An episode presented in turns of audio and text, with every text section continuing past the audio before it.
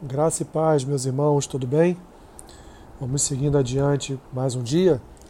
Hoje, dia 31 de outubro, faremos a leitura do nosso podcast Caminhando pelas Escrituras, a partir do segundo livro de Reis, capítulo 13, segunda carta de Paulo a Timóteo, capítulo 3, Oséias, capítulos 5 e 6 e Salmo 119, versículo 145 a 176.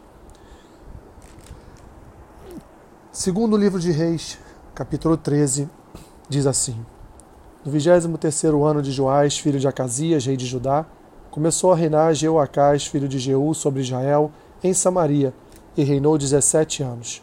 E fez o que era mal perante o Senhor, porque andou nos pecados de Jeroboão, filho de Nebate, que fez pecar a Israel, não se apartou deles, pelo que se acendeu a pelo que se acendeu contra Israel a ira do Senhor, o qual os entregou nas mãos de Azael, rei da Síria, e nas mãos de Ben-Hadad, filho de Azael, todos aqueles dias.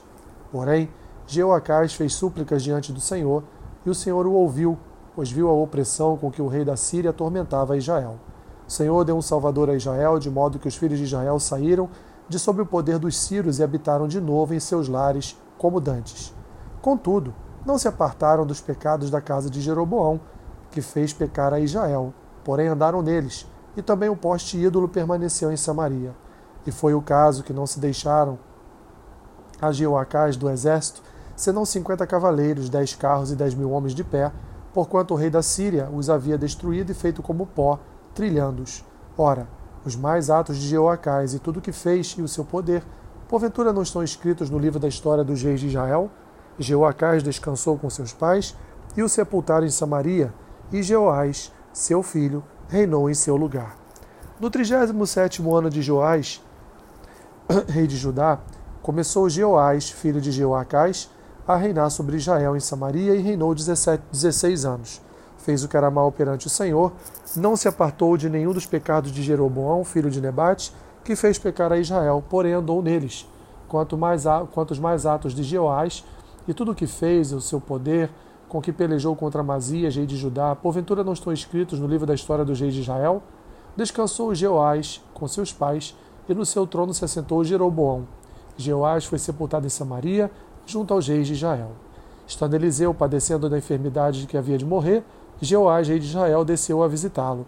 Chorou sobre ele e disse: Meu pai, meu pai, carros de Israel e seus cavaleiros. Então lhe disse Eliseu: Toma um arco e flechas ele tomou um arco e flechas. Disse ao rei de Israel: Reteza, reteza o arco. E ele o fez. Então Eliseu pôs as mãos sobre as mãos do rei e disse: Abre a janela para o oriente. Ele abriu. Disse mais Eliseu: Atira, e ele atirou. Prosseguiu: Flecha da vitória do Senhor, flecha da vitória contra os sírios, porque ferirás os sírios em Afeca até os consumir. Disse ainda: Toma as flechas. Ele as tomou. Então disse ao rei de Israel: Atira contra a terra ele a feriu três vezes e cessou. Então o homem de Deus se indignou muito contra ele e disse: Cinco ou seis vezes e deverias ter ferido. Então ferirás os sírios até os consumir. Porém, agora só três vezes ferirás os sírios.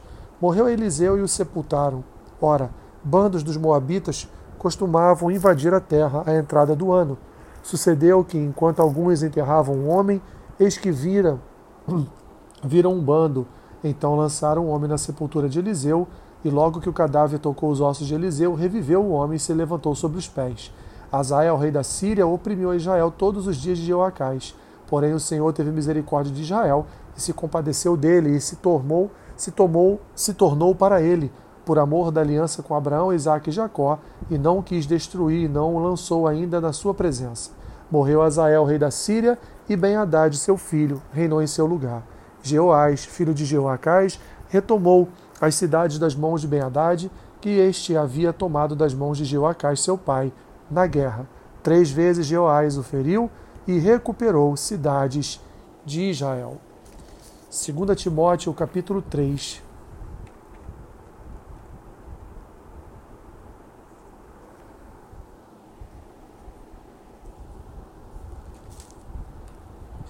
Sabe, porém, isto: nos últimos dias sobrevirão tempos difíceis pois os homens serão egoístas, avarentos, jactanciosos, arrogantes, blasfemadores, desobedientes aos pais, ingratos, irreverentes, desafeiçoados, implacáveis, caluniadores, sem domínio de si, cruéis, inimigos do bem, traidores, atrevidos, enfatuados, mais amigos dos prazeres que amigos de Deus, tendo forma de piedade, negando-lhe, entretanto, o poder.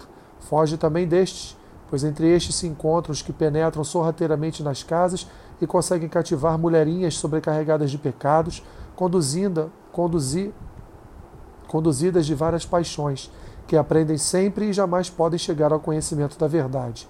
E do modo porque Janes e Jambres resistiram a Moisés, também estes resistem à verdade. São homens de todo corrompidos na mente, réprobos quanto à fé. Eles, todavia, não irão avante, porque a sua insensatez será a todos evidente, como também aconteceu com nada daqueles.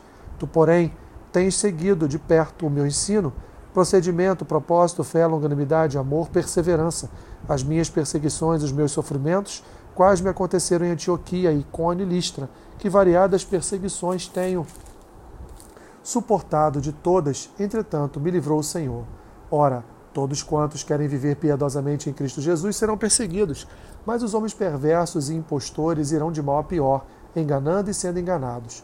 Tu, porém, permanece naquilo que aprendeste e de que foste inteirado, sabendo de quem o aprendeste, e que desde a infância sabes as sagradas letras, que podem tornar-te sábio para a salvação pela fé em Cristo Jesus, toda a Escritura é inspirada por Deus e útil para o ensino, para a repreensão, para a correção, para a educação na justiça, a fim de que o homem de Deus seja perfeito e perfeitamente habilitado para toda boa obra. Oséias capítulos 5 e 6. Ouvi isto, ó sacerdotes, escutai, ó casa de Israel, e dai ouvidos, ó casa do rei, porque este juízo é contra vós. Outros, visto que fostes um laço em mispa e rede estendida sobre Tabor. Na prática de excessos vos aprofundastes, mas eu castigarei a todos eles. Conheça Efraim e Israel não me está oculto, porque agora te tens prostituído, ó Efraim, e Israel está contaminado. Seu proceder não lhes permite voltar para o seu Deus, porque um espírito de prostituição está no meio deles e não conhece o Senhor. A soberba de Israel abertamente o acusa, Israel e Efraim cairão por causa da sua iniquidade, e Judá cairá juntamente com eles. Estes irão com os seus rebanhos e seu gado à procura do Senhor, porém não o acharão, ele se retirou deles. Aleivosamente se houveram contra o Senhor, porque geraram filhos bastardos. Agora, a festa da lua nova os consumirá com as suas porções. Tocai a trombeta em Gibeá e em Ramá tocai o rebate. Levantai gritos em Bet-Aven. Cuidado, Benjamim. Efraim tornar-se-á assolação no dia do castigo, entre as tribos de Israel tornei conhecido que se cumprirá. Os príncipes de Judá são como os que mudam os marcos. Derramarei, pois, o meu furor sobre eles como água. Efraim está oprimido e quebrantado pelo castigo, porque foi do seu agrado andar após a vaidade. Portanto, para Efraim serei como a traça e para a casa de Judá como a podridão. Quando Efraim viu a sua enfermidade e Judá a sua chaga, subiu Efraim à Síria e se dirigiu ao rei principal, que o acudisse, mas ele não poderá curá-los nem sarar a sua chaga, porque para Efraim serei como um leão, e como leãozinho para a casa de Judá. E eu, eu mesmo, os despedaçarei, ir-me-ei embora, arrebatá-los-ei, e não haverá quem os livre. Irei e voltarei para o meu lugar, até que se reconheçam culpados e busquem a, da minha face. Estando eles angustiados, cedo me buscarão, dizendo: Capítulo 6: Vinde e tornemos para o Senhor, porque ele nos despedaçou e nos sarará, fez a ferida e a ligará depois de dois dias, nos revigorará o terceiro dia, nos levantará e viveremos dele diante dele. Começamos e prossigamos em conhecer o, conheçamos e prossigamos em conhecer ao Senhor, como a alva sua vinda é certa, e ele descerá sobre nós como a chuva, como chuva serôdia que rega a terra. Que te farei, ó Efraim? Que te farei, ó Judá? Porque o Senhor, porque o vosso amor é como a nuvem de, do amanhã, da manhã, e como o orvalho da madrugada que cedo passa. Por isso os abati por meio dos profetas, pela palavra da minha boca os matei, e os meus juízos sairão como a luz. Pois misericórdia quero e não sacrifício, e o conhecimento de Deus mais do que holocaustos. Mas eles transgrediram a aliança como Adão, eles se portaram aleivosamente contra mim. Gileade é a cidade dos que praticam a injustiça, manchada de sangue, como hordas de salteadores que espreitam alguém, assim é a companhia dos sacerdotes, pois matam no caminho para Siquém, praticam abominações. Veja uma coisa horrenda na casa de Israel. Ali está a prostituição de Efraim. Também está contaminado. Israel está contaminado. Também tu, ó Judá, serás ceifado. Salmo 119, versículos 145 a 176. De todo o coração eu te invoco, ouve-me, Senhor, observa os teus decretos, clamo a ti, salva-me e guardarei os teus testemunhos. Antecipo-me ao alvorecer do dia e clamo, na tua palavra espero confiante. Os meus olhos antecipam-se às vigílias noturnas, para que eu medite nas tuas palavras. Ouve, Senhor, a minha voz segundo a tua bondade, vivifica-me segundo os teus juízos. Aproximam-se de mim os que andam após a maldade, eles se afastam da tua lei. Tu estás perto, Senhor, e todos os teus mandamentos são verdade. Quanto às tuas prescrições, há muito sei que as estabeleceste para sempre. Atenta para a minha aflição e livra-me, pois não me esqueço da tua lei.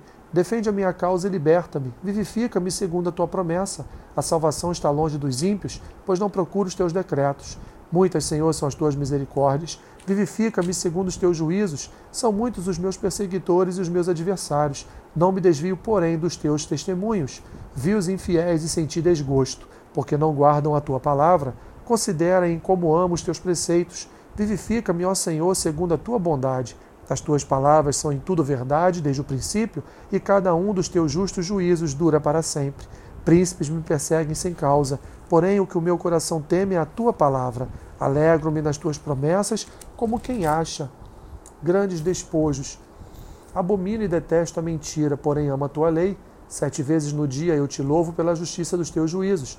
Grande paz tem os que amam a tua lei, para eles não há tropeço. Espero, Senhor, na tua salvação e cumpro os teus mandamentos.